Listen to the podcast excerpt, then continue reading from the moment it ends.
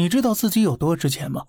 美国网站曾公布过一个美国黑市人体器官交易价格图，上面呢，人体器官价格从低到高依次排列：脾脏五百零八美元，眼睛一千五百二十五美元，心脏十一点九万美元，肝脏十五点七万美元，肾脏二十六点二万美元，甚至啊，只要你想，连血液头皮都能卖钱。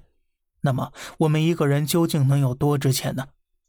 黑市上人体器官交易价格表上，血液的价格三百三十七美元零点五升，头皮价格六百零七元。除此之外呢，皮肤可以按每一平方厘米来计算价格，骨骼也可以按照不同部位售卖不同价钱。如果把一个人细分到每一寸皮肤来算，金额大约在四千三百万美元，换成人民币啊，价值约在三个亿。所以说呀。别再说自己不值钱了，这三个亿啊，可是我们每个人与生俱来的财富。但你知道吗？有些人可能一双腿就价值两亿了。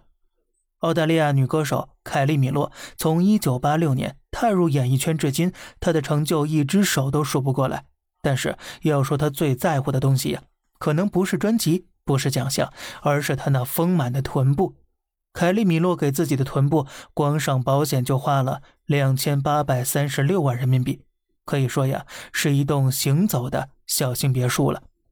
还有美国歌手泰勒·斯威夫特，作为唯一一个获得三次格莱美奖的女歌手，泰勒在全球知名度自不用说。而和她同样出名的是她那上了天价保险、价值二点五亿人民币的美腿了。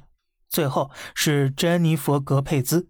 同样，作为美国女歌手，詹妮弗爱惨了自己身上的任何一个部位，从头到脚全身上了一遍保险，总保额高达一百零七亿人民币。